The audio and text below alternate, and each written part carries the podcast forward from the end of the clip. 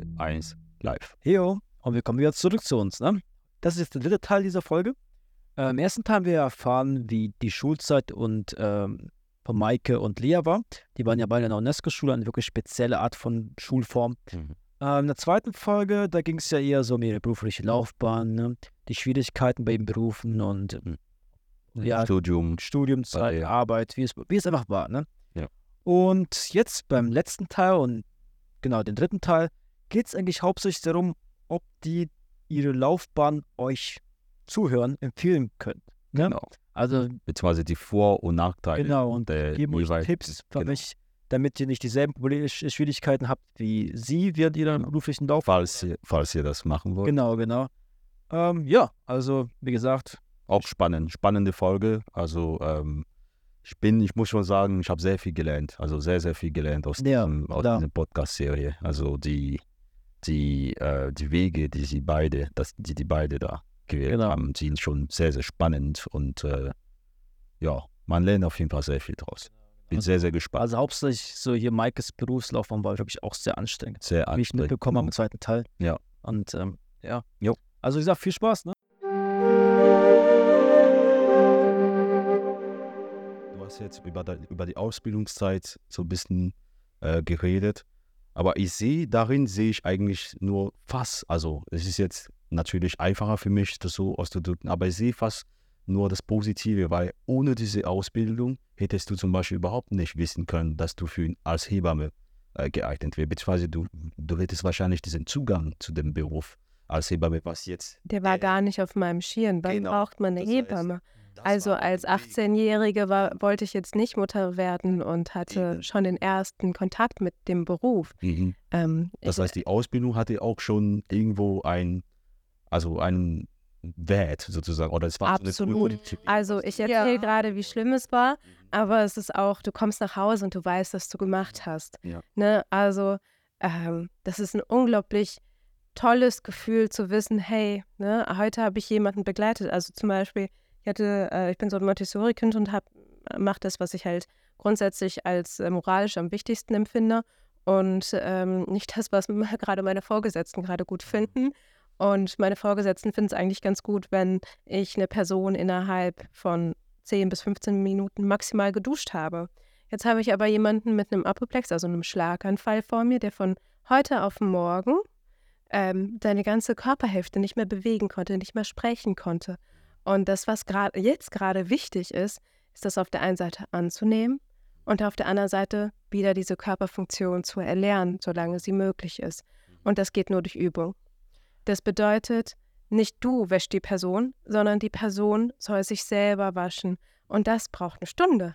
So, wer hat, wer hat Zeit dafür im ganzen Pflegesystem? Dann hast du wahrscheinlich häufig auch das Problem, dass die ganzen Kollegen sich denken, warum ist die so lange in dem Raum?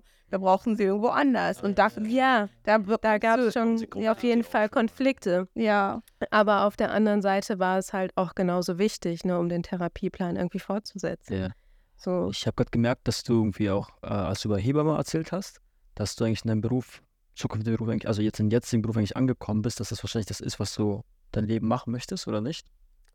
ähm, ehrlich gesagt, ich möchte den Beruf gerne den Rest meines Lebens teilweise mit ausführen, aber Ist es ist teilweise was nebenbei dann? Ja, auf jeden Fall. Das ist, ähm, also für eine Stunde mit Fahrzeit bekommst du brutto im Moment 40 Euro. Ja. Genau. Also davon kannst du nicht leben. Es ist ein schönes Hobby. Ähm, wenn du Geburten freiberuflich machst, abgesehen davon, dass gerade jeder klagt, ähm, wegen Sachen, wo du auch keine Chance hast. Das heißt, du hast da allein schon Rechtsanwaltskosten, die, äh, Was also meinst du mit Klagen eigentlich? Also jetzt bei Also- der Hebamme, wenn jetzt was schief geht oder wie? Was Ähm? Also Klassiker mh, in der Wochenbettbetreuung ist, dass man die Gelbsucht äh, übersieht und es da dann zu einem, ähm, ja, zu, zu einer Gehirnhautentzündung kommen kann, auch ne, aufgrund von zu viel Bilirubin in dem Körper. Und, und auch zu kognitiven Einschränkungen im Laufe der Jugendzeit. Und das bedeutet natürlich für die Eltern mehr oder höhere Förderungskosten und vielleicht ne, sogar auch eine Behinderung. Also ähm, diese Kosten möchte die Krankenkasse gerne wieder haben. Das Erste, was man macht, ist die Hebamme. Das Zweite dann der Kinderarzt. Wow. Und Verklagen. ja, Und das Äh, machen tatsächlich, also das, das äh, sind sehr, sehr viele. Also das sind gerade die meisten Klagen gegen Hebammen. Die zweithäufigsten Klagen sind dann ähm, ja Behandlungsfehler auch unter der Geburt. Und da geht es dann auch nicht nur um drei Millionen, sondern halt auch um, um 25 Millionen. Ne? Ähm, gerade wie viel, also wie ist der Prozent, äh, also wie viel Prozent äh, der Geburten laufen überhaupt schief, also so, dass es dazu kommt, weil ich, ich stelle mir ja nicht vor, dass es halt eine Geburt gibt und dann direkt eine Klage, sondern es muss ja viel, Ja, ganz viel passieren. vielleicht es unterschiedlich.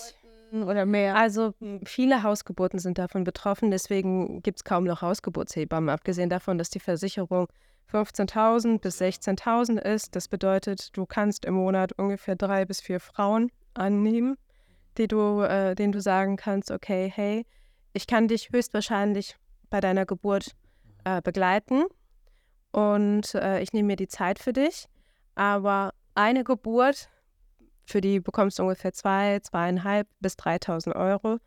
Ähm, genau. Ähm, davon wird eine Geburt pro Monat nur für die Versicherung dann raufgehen. Ne? Das heißt, du machst dann vier, von denen schaffst du gerade drei, dann sagt dir eine noch ab oder sag, möchte gerne im, Gebur äh, in einem Krankenhaus entbinden oder hatten dir insulinpflichtigen Diabetes ähm, entwickelt. Das heißt, dann hast du nur noch zwei Frauen und vielleicht, äh, warum auch immer, ist dann noch eine da und dann hast du quasi keinen Verdienst für den Monat. Ne? Und das, womit du quasi freiberuflich Geld verdienen kannst, sind Geburten und Kurse. Der Rest, also Wochenbettbetreuung und Schwangerenbegleitung, ähm, ist auf jeden Fall ein schönes Hobby. Also du musst wirklich schon viel, viel, viel arbeiten, damit es sich lohnt. Also ähm, es gibt auch Hebammen, die mittlerweile auch Praxen eröffnen und sagen, okay, ne, komm zu mir, weil die Fahrten kosten mir Zeit und Geld. Ähm, die habe ich nicht, das habe ich nicht. Und äh, ich möchte einfach wirtschaftlich rentabel arbeiten ähm, und werde für 30 Minuten von der Krankenkasse für dich bezahlt. Und die bekommst du bei mir.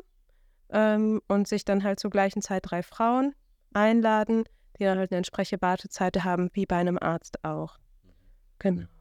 Lea, wie sieht es eigentlich bei dir aus? Bist du, also würdest du deinen Laufgang und deinen Studiengang jedem empfehlen? Und falls ja, äh, was würdest du eigentlich ihnen raten, damit sie so ein erfolgreiches Studium absolvieren können? Und wie müssen sie sich vorbereiten, damit sie nicht geschockt sind, wenn sie jetzt endlich in die Studienzeit kommen?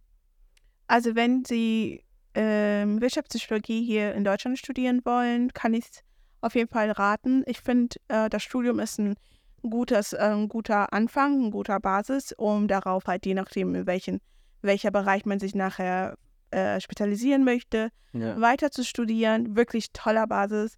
Ähm, an der Hochschule Osnabrück habe ich extrem viel Spaß gehabt. Tatsächlich hat mir das Studium witzigerweise hier in Deutschland mehr Spaß gemacht. Mhm. Ein bisschen.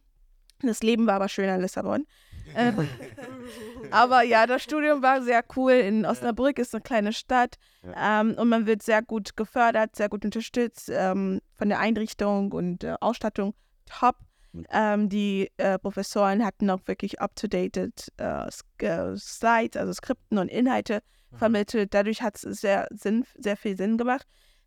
Die meisten Studierenden wollen letztendlich dann am Ende doch Psychologie im klinischen Bereich oder auch manchmal Organisation, also Work and Organizational Psychology machen. Und gehen dann in dem- Genau, Arbeits- und Organisationspsychologie und gehen da halt weiter. Das heißt, ähm, wenn man das auch anstrebt, aber jetzt gerade nicht zugelassen wird auf Psychologie, wenn man jetzt nicht 1,0 Schnitt hat, dann kann man auf jeden Fall das als äh, überlegen. Auch ein hohes Ziel, was du Ja, genau, 1,5 oder so. Ähm, das heißt, das ist eine gute Option, Ja. einfach auch ein Gefühl dafür zu haben, macht es mir tatsächlich Spaß, Psychologie, ähm, oder bin ich doch eher ein Wirtschaftsmensch und finde die Wirtschaft super spannend.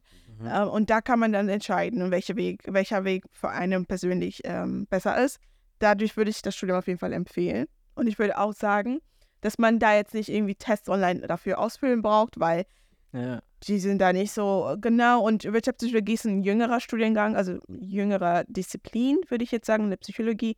Das heißt, ähm, es gibt sehr viele Möglichkeiten, auch wirklich in die Forschung zu gehen, Marktforschung zu gehen zum Beispiel oder halt auch, wenn man sagt, klinischen Bereich, generell klinische Forschung, ähm, Organisationspsychologie, weil wir sehr alle, wir merken, unsere Arbeitswelt verändert sich und deshalb werden gerade Arbeits- und Organisations- Organisationspsychologen sehr gebraucht, weil wir mitgestalten sollen, wie wir später unsere Arbeit wahrnehmen und ähm, warum wir arbeiten wollen, was uns motiviert zu arbeiten und so weiter und so fort. Ähm, deshalb da auf jeden Fall auch wichtig.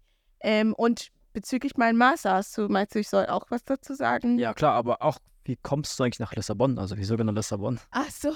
Kann man Ja, da besser studieren? in- Äh, so. Ja, in Deutschland gibt es kein Studiengang. Also es gibt eine Universität auch in Osnabrück, die Mhm. bietet interkulturelle Psychologie als Master an. Und dann gibt es eine Hochschule in Hamm-Lippe, die bietet den Master in interkulturelle Wirtschaftspsychologie. Die wäre spannend gewesen.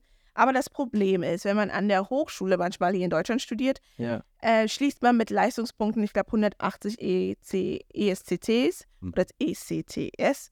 Ähm, auf jeden Fall 180 Credits und die Unis wollen aber, oder einige Hochschulen auch, wollen 210 Credits. so. Bedeutet, Mhm.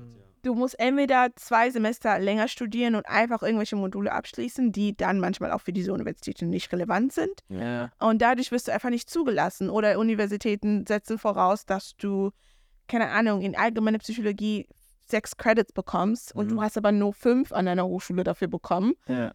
dann kommst du auch nicht rein. Aber würdest du dann weiterhin eher raten, an der Hochschule einen Bachelor zu machen oder doch sofort an der Universität? Je nach individueller Bedürfnis. Also Ja. wenn du merkst, ja, ich kann jetzt nicht mich von meiner Stadt trennen, ich wohne hier irgendwie in Münster und ich Mhm. liebe Münster, ich wohne in Bielefeld, ich will da nicht rausziehen und da gibt es den Studiengang und ich brauche nicht an der Universität zu studieren, dann do it. Ja. Vielleicht reicht dir auch ein Bachelor und danach möchtest du auch arbeiten und möchtest Ja. nicht mehr studieren, dann passt das. Aber ansonsten diejenigen, die sich in, in einem Ort befinden, wo sie auch gute Studiengänge haben, also gute äh, Universitäten, die Wirtschaftspsychologie anbieten, dann würde ich den äh, Leuten das auch einfach raten, an der Universität Mhm. zu machen. Zumal Wirtschaftspsychologie sehr praktisch orientiert ist. Das heißt, es macht schon viel mehr Sinn, an einer Hochschule zu studieren, wo Also, du relativ praktisch auch studierst, Ja. als einfach an der Uni. Bisschen theoretischer. Ja, wo es dann wirklich nur so. Gibt es auch eine Dualstudienmöglichkeit dazu oder nur Hochschule? Und Vielleicht zukünftig. Ja. Aktuell noch nicht, soweit ich weiß. kann ich mir gut vorstellen, eigentlich, das passt eigentlich. Ja. Ja. Wirtschaftsinformatik gibt es Ja, schon. ja, ne? das- ja. Sehr, sehr, sehr, Wir hatten mal einen Gast dazu gehabt, der darüber erzählt hat, ja. Ja, und Wirtschaftsmathematik ähm, Mathematik auch schon. Ja, Gibt ja. es auch. Aber es ist nicht dual, nur so als, nur in der Uni als Doch, es gibt auch Dual in Ja. Mannheim zum Beispiel. Kannst- Wirtschaft Mathematik. Aber das ist, es ist Wirtschaftslast, also es ist mehr Wirtschaft als Mathematik. Achso, ja gut. Also andersrum. In den Ja. meisten Unis ist es mehr Mathematik. Als Dann beweisen sie nicht so krass und so und machen dann nicht so, gehen dann nicht so tief in die Mathematik rein wahrscheinlich, oder? Nee. Ah. Maika, also würdest du jemanden empfehlen? Oh, ich, ich, ich habe eine Sache im Kopf. Aber wir sind noch auch gar nicht noch mit Lissabon fertig.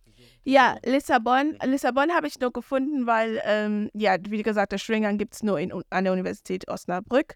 Und äh, die wollten, die hatten da besondere ähm, Anforderungen, die ich nicht erfüllen konnte. Und ich hätte einen Zweitbachelor machen müssen und die, das konnte Ah, ich mir nicht leisten. Also habe ich Ja. geschaut, was gibt es im Ausland ähm, als Option. Und es gibt in Holland ein paar Optionen, aber Lissabon war eigentlich ganz gut. Holland ist auch sehr teuer, ne? Also das Ja, Studieren. Ich auch schon mehrere genau. Tausender pro Semester oder pro Monat zu. Ja, ja, das war schon. Und Lissabon war kostengünstiger auf jeden Fall. Und Mhm. ich mochte die Inhalte auch. Auch Die schönes Land, so, schöne Stadt, Ja, Meer, wunderschön, surfen, Essen, morgens schön. noch. Es war wirklich großartig. Es, während meine Kommilitonen, also ehemaligen Kommilitonen hier sich gequält haben, gefühlt in Deutschland, Mhm. habe ich so ein bisschen Königleben gehabt. äh, Ich habe schon. Urlaub gemacht, ja. Mhm. Ähm, ja, aber genau, also von daher kann ich es auf jeden Fall empfehlen. Mhm.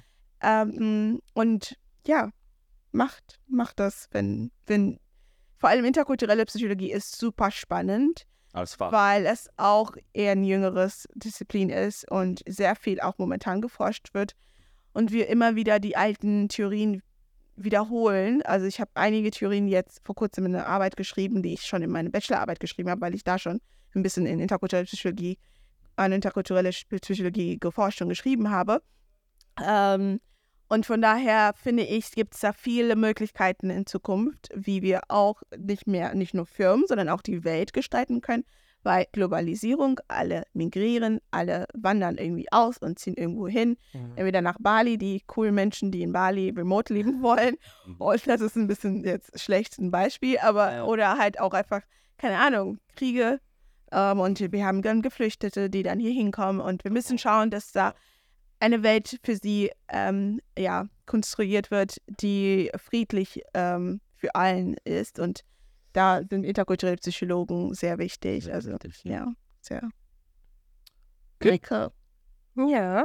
Also Maite, ich wollte, ich wollte dich vorhin schon was fragen. Ähm, wie viel, wie viel Hebammen Männer gibt es denn? Oh. Oder gibt es auch überhaupt welche? Äh, ja, äh, es gibt welche. Ähm, also die Zahlen schwanken von irgendwie 3 bis äh, 25, aber in ganz Deutschland. Oh, krass. Von 24.000 Hebammen. Was? Drei? Okay. krass. Krass, Es, okay. es gibt das, es ist Hebamme. Also ich kann mir, also schon interessant. Aber was ist der Grund? Wieso eigentlich? Ja, so klassischer Frauenberuf, ne? Ja, man redet Ja, aber- Also die mei warum wollt, möchtet ihr denn keine Hebammen werden? Ha? Also ich Ja, hast, warum hast du die Ausbildungshebammen gemacht? Also kannst du dir das vorstellen? man redet ja immer über, mal, über Erik, oder? Keine Ahnung, also wenn ich. über Männer, also man redet ja immer über männerdominierte Berufe. Ja. Ähm, aber das ist auch, also zum Beispiel Hebamme, das ist ja ein Mhm. frauendominierte Beruf. Ja, aber wieso? Du gehst doch auch zum Gynäkologen. Aber Dann kannst du auch zu einer männlichen Hebamme gehen. Das macht doch keinen Unterschied. Will ich damit, will ich damit sagen, also ich will damit sagen, dass, also ich sage einfach nur, man sagt ja immer, oh, äh, zum Beispiel Feuerwehr oder ähnliches oder LKW-Fahrer sind nur Männer, sind nur Männer. Aber es gibt ja auch zum Beispiel Möglichkeiten, frauendominierte Berufe als Mann. Also es gibt ja in Deutschland Hebammen Männer, ja klar. genau, Also machen. die 24. Also, Exactly, in ganz Deutschland. ähm, also ich weiß, einer, der, der spielt auch bei einer Doku mit. Ähm, da gibt es eine, eine Doku über ihn ähm, mit ganz vielen Interviews und Begleitungen, auch in der Klinik. Ähm, dann habe ich hier in Berlin noch jemanden kennengelernt, der mir dann auch erzählt hat, ja, also ich bin Hebamme, äh, weil meine Mutter Hebamme war. Das heißt, ich hatte damit schon von, von Kindheit auf nahen Kontakt. Ja. Ähm, dann hatten wir in unserer äh, Schule noch, noch ähm, einen transsexuellen Mann. Genau. Und ähm, er war vorher Frau, kannte den weiblichen Körper und ähm, kannte auch dadurch auch nochmal den Beruf und wollte ihn gerne erlernen. Genau. Ähm, aber ich würde sagen, da sollten die männlichen Hebammen für sich einfach nochmal drüber sprechen. Ähm, das Einzige, was ich so von, von ähm, anderen Männern äh, wiedergeben kann, ist halt, dass sie ähm, dieser Beruf sehr ekelt, ähm, dass sie sich das niemals vorstellen könnten, dass sie die Geburt ihrer eigenen Kinder schon als höchst traumatisch erlebt haben, ähm, ähm, dass sie komplett verstört wären, wenn sie sehen würden, wie, wie sich ihre Frau öffnet und da ein Kind rauskommt. Und ähm, das sind, glaube ich, so das, was ich wiedergeben kann von Erzählungen. Aber es ist Es ist, wirklich. es ist tatsächlich auch so, dass ich hatte mal mit einer Hebamme gewohnt und sie hat mir gesagt, dass sie schon festgestellt hat, dass sie sehr häufig, wenn Männer mit im Kreissaal sind, diese Männer umfallen. Und dann haben sie das viel. Problem, dass sie sich um den Mann kümmern müssen, während die Frau gerade gebärt. Chef, der, kannst der Arzt, der fällt aber um, der Hebamme fällt aber um. It's like, das, das schafft man einfach nicht. Deshalb bleiben auch häufig die Männer wirklich draußen. Draußen. Ja. Ähm, Aber ich verstehe nicht ganz das, der Punkt mit ekelhaft, weil an sich, es gibt ja auch so Operationen, wo es noch ekelhafter ist als eine ja. Geburt selbst. Ja, ne? das stimmt, ja. äh, dann diesen Punkt verstehe ich nicht ganz. Also, wenn die schon das hier ekelhaft finden, also was, pass- was passiert, wenn die so an Gehirn so herumexperimentieren müssen oder was aufschneiden müssen? Das ist auch viel schlimmer. Ich bin die falsche Person, die er da fragt. Also ich liebe diesen Also, Beruf. meine, Ich finde es unglaublich beeindruckend, Ja. wie viel Kraft Frauen entwickeln unter der Geburt. Äh, ich bin davon höchst beeindruckt und jede Geburt ist ein eigenes Wunder für sich. Genau. Ich glaube, dass mit ekelhaft ist damit gemeint, dass man vielleicht, dass Männer sich das gar nicht so richtig vorstellen, was da so passiert. Und ich meine, man muss sich ja vorstellen, es ist wirklich das, das Blut zu sehen, das ist irgendwie so Flüssigkeit, Körperflüssigkeit, Mhm. die ausgegossen werden. Und für den ist das vielleicht alles so irritierend, Mhm. ekelhaft ist vielleicht ein bisschen. Kennen das nicht so. Ja, oder, Aber- oder auch Ja. dieses, diese Vorstellung von, keine Ahnung, dieses Ideal, schöne Frau, die man hat und mit der man irgendwie, keine Ahnung, sexuelle Ver Erfahrung hat. Ja. Aber dann in dem Kontext mit ganz Geburt, Kontext, ja. ja, ist das dann so, äh, oh mein Gott. Ich glaube, das, das ist eher, glaube der Punkt wahrscheinlich bei den meisten, ja. Aber, aber die Urologen, die, die, die, die, sind, die haben auch doch fast einen ähnlichen Job, ne? Also es gibt auch sehr viele männliche Urologen, die auch bei Frauen so ähm, zum Beispiel, keine Ahnung, äh, Operationen machen, Schönheitsoperationen, machen, was auch immer machen. Das ist nicht schon ähnlich eigentlich dazu? Also Urologen sind vor allem äh, Männerärzte. Achso, ja. Beziehungsweise Ärzte der ähm, Harnwege. ja. Ne? Also die be behandeln auch Frauen an den Haarwegen. Das will ich jetzt nicht sagen. Aber ich glaube, du sprichst gerade von Gynäkologen. Ah ja, ja, Und ja, Gynäkologen. du hast die Männer, die halt sehr sensibel sind und mit der Gesamtsituation überfordert sind, weil äh, die Frauen haben Wehen. Wehen werden von außen häufig als Schmerzen wahrgenommen, von innen auch. Ähm, dass es quasi Kontraktionen der Gebärmutter sind, die dich näher an dein Kind bringen, die dich vorbereiten, ähm, ultra anstrengend und ja auch schmerzhaft sind. Ähm, die, der Mann leidet heute häufig höchst mit und dann kommt ein Kind. Das bedeutet eine Lebensveränderung. Du hast von jetzt auf gleich eine Verantwortung in deinen Händen. Ähm, die hast du dir vorher zwar vorgestellt, aber du hattest sie nicht in deinen Händen. Du hattest Ja. sie in deinem Kopf. So ein, so, ja, hm, könnte ich. Und dann wird es richtig real. Und gleichzeitig hast du die Frau, die halt ähm, auch vor den die Wehen verarbeitet und das auch sehr, sehr angestrengt und auch mit Schreien häufig verbunden, gerade auch so dieser Geburts, ähm, der Übergangsprozess, der häufig auch dann nochmal mit einem großen Schrei verbunden ist. Ähm, genau, aber von den Frauen meistens als angenehmste, ge- angenehmsten Schmerz, der stark ist, Mhm. der heftig ist, nicht zu über unterschätzen, aber als Schmerz empfunden wird, wo sie wissen, okay, ja, mein Kind kommt jetzt aus mir heraus, ich kann mein Kind jetzt auch kennenlernen. Also es ist halt eine heftige Veränderung. Und für, für Männer ist es halt auch, glaube ich, so ein bisschen dieser Gedanke, die Liebeshöhle, Aber ich kann auch, ich glaube auch, die können auch die den jetzt Schmerz gerade ein bisschen verändert wird. nachvollziehen, weil zum Beispiel Frauen bekommen Tage und das wissen die gar nicht, was krass ist. Achtung, ich bin hinter der Tür. Hola. einen Podcast aufnehmen. Oh, sorry. Hi. Gonna option. Mhm. Oh, Phyllis Miles. Können Sie das an? Ja. Bis gleich. Ähm, Aber ich würde sagen, da sollten wir einfach mit betroffenen Vätern reden, wie sie das die äh, jetzt genau sind, ich- ne? ver, ver empfinden. Ein Gott hier, Alex. Gott, also äh, wir wurden gerade gestört, sorry. Äh, bitte hier rausnehmen, also du wirst schon erkennen, woher. So, wir fangen jetzt gleich wieder an. Drei, zwei, eins, go. Genau, aber ich würde sagen, das sind alles nur Vermutungen meinerseits. Ähm, und da müssen wir mit den Männern sprechen, die das selber erlebt haben. Da gibt es ganz viele Ge Ge Geburtserlebnisse auch von deren Seite. Das ist, äh, glaube ich, von meiner Seite gar nicht beurteilbar und ich darf es auch nicht beurteilen. Ähm, Eine was ich nur erzählen kann, ist halt, dass es so empfindsame Männer gibt, aber dann halt auch wieder Männer, die nach, noch, noch mal nach einem Husband-Stitch fragen, obwohl er gar nicht nötig ist. Ähm, genau. Meine Ah. Lieblinge. Sorry, ich hatte, ich hatte gemerkt, dass, ähm, also zumindest die letzten Jahren habe ich mit Hebammen gelebt, in Osnabrück und jetzt in Lissabon auch. Zufall. Ähm, und beide Hebammen hatten mir erzählt, dass, es, dass sie gemerkt haben, dass sie so immer Richtung wieder Hausgeburten, natürliche Geburten und weniger Kaiserschnitte tendieren. Und beide, oder es war einfach Zufall, dass ich einfach so zwei naturfreundliche, ähm, wie sagt man da, naturaffine Frauen begegnet habe, die sagen, nee, wir wollen weg von diesem Krankenhaussystem und Kaiserschnitte und getaktete Geburten, sondern wollen mehr wieder so die natürlichen Geburten, auch mal Hausgeburten, ähm, so ein bisschen mehr auf den Ursprung zurückgeht. Frauen einfach in ihrer Atmosphäre begleiten, weil wir einfach wie immer wieder sehen, wie Oxytocin gehemmt wird im Krankenhaus. Also wenn man sich vorstellt, die Oma ist zwei Etagen tiefer gestorben ähm, oder zwei Räume weiter ist der OP, wo jetzt gerade der Krebspatient äh, Ja. ähm, äh, seine, seine halben Darm entfernt bekommt, ähm, ist das einfach eine Atmosphäre, wo Wehen äh, sehr leicht gehemmt werden können. Aber ich hatte das gesagt wegen zukünftig, so ob du dich dabei, also da auch siehst, dass du dir vorstellen kannst, irgendwie so Richtung Natur, Hausgebot. ja.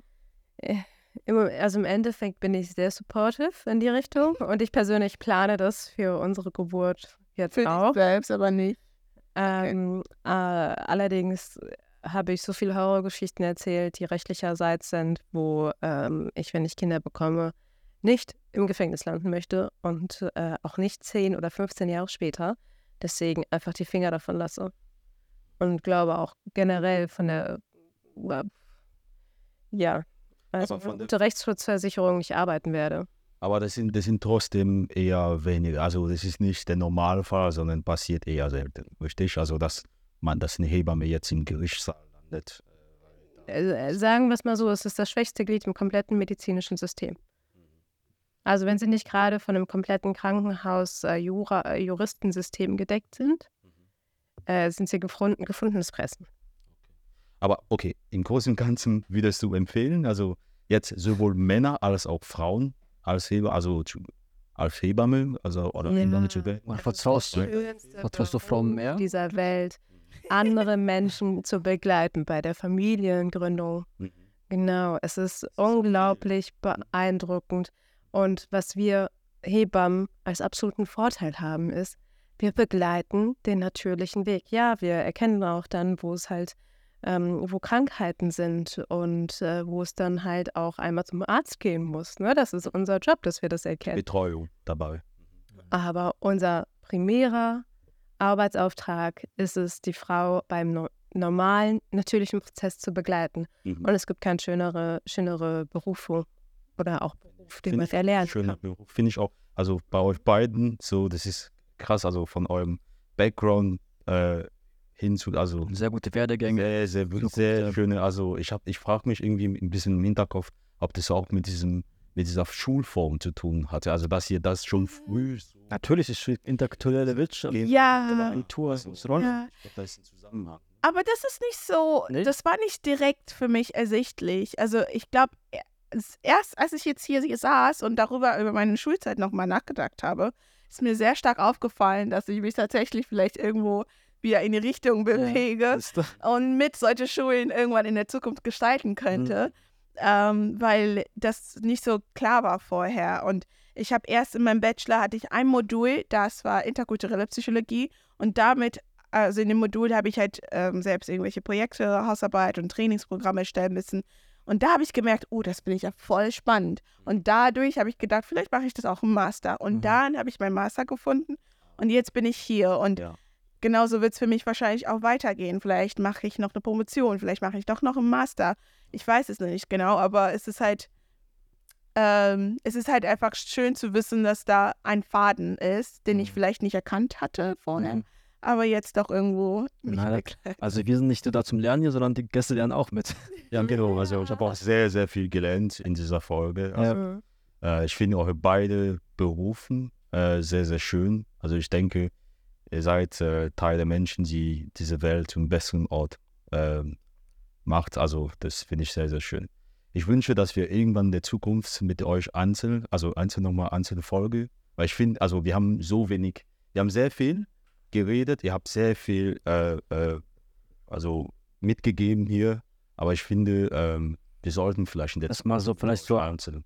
teilen, so, so fachlich teilen, Ja. dass genau erstmal angesprochen wird. Genau. Weil zum Beispiel über Hebamme, also ich bin sicher, du hast uns noch nicht mal von den spannenden Geschichten erzählt, die da mit den Männern zum Beispiel passiert und so weiter. Ja, wobei wir da noch, muss ich noch mal drüber hören, bevor wir das veröffentlichen. Achso, ja, du musst halt nicht namentlich. ja. Also nicht nur nicht namentlich, sondern auch gucken, ja, was ich jetzt gerade gesagt habe, weil äh, es gibt durchaus Sachen, die, ähm, also zum Beispiel eine bekannte Hebamme wurde äh, nochmal interviewt und hat so von ähm, ihrer Hausgeburt erzählt und ähm, dann ging es auch um Kaiserschnitte und darüber, wie man Geburt eigentlich sieht. Aber es ändert nichts daran, dass wir genug Frauen betreuen, die sich für eine, für eine, Hau eine Klinikgeburt entscheiden und auch für einen Kaiserschnitt, einen Wahlkaiserschnitt. Und wir sind die Letzten, die das verurteilen, nur weil wir eine andere Meinung haben. Und da müssen wir uns ganz klar von distanzieren. Dass das halt nicht veröffentlicht wird, weil es halt einfach da um Menschen geht, die uns hören und die wir potenziell in der Zukunft begleiten können auf ihrem Weg. Und da ist es wichtig, dass sie sich nicht verurteilt, beurteilt, irgendwie von irgendwelchen persönlichen Meinungen ähm, ähm, ja auch äh, diskriminiert fühlen. Ne? Ich glaube, da kann man immer ganz gut einen Disclaimer irgendwie raushauen. So, ja, also das ist jetzt ausschließlich meine persönliche Mhm. Meinung. Das ist jetzt nicht irgendwie mein Rat. Das sollte bitte niemand jetzt persönlich nehmen. Bitte nehmt äh, nochmal ein Gespräch mit eurer behandelnden Hebammen auf. Ja. Genau, damit da ganz klar wirklich dich, du dich davon distanzierst, dass das jetzt nicht die allgemeine Meinung ist oder keine Ahnung, die allgemeine Wahrheit ist, wonach alle leben sollen, sondern es ist tatsächlich Ja, ich denke mal, das habe ich immer wieder gemacht, indem ich gesagt Genau. habe, wir sollten betroffene Männer davon fragen und jetzt nicht äh, ich über die Männer oder über Hebammen sprechen, die ich gar nicht, ich vertrete ja keinen männlichen Hebammen. voll gerne, Ja. voll gerne. Das können wir gerne in zukünftigen Folgen machen, mit dir Ja. privat auch gerne oder mit dir auch privat. Aber bis fürs Erste danken wir euch erstmal, dass ihr zu uns zu Besuch kamt und mit uns eine Folge aufgenommen habt. Und genau, wir danken noch den Zuhörern, dass ihr eingeschaltet habt und eine Folge, diese besondere Folge mit uns Mhm. äh, von uns angehört habt. Und nicht vergessen, unsere Social Media Accounts zu abonnieren. Ja, also Genau. wir, wir posten auch die Social Accounts. genau, wir posten alles Mögliche. Auch, Lea auch nochmal Genau. unsere Folgen, Verlinken könnt ihr Fragen stellen genau. so verlinken alles Wichtige. Und ja, dann, wie auch immer, danken wir euch, dass ihr eingeschaltet habt. Und ja, wünschen noch euch einen schönen Tag, schönen Abend, schönen Mittag, wann auch immer euch das anhört. Bye. Podcast kann man sehr immer anhören, ja? Ja. Alles klar. Also, ciao. jo, ciao, ciao. ciao, ciao.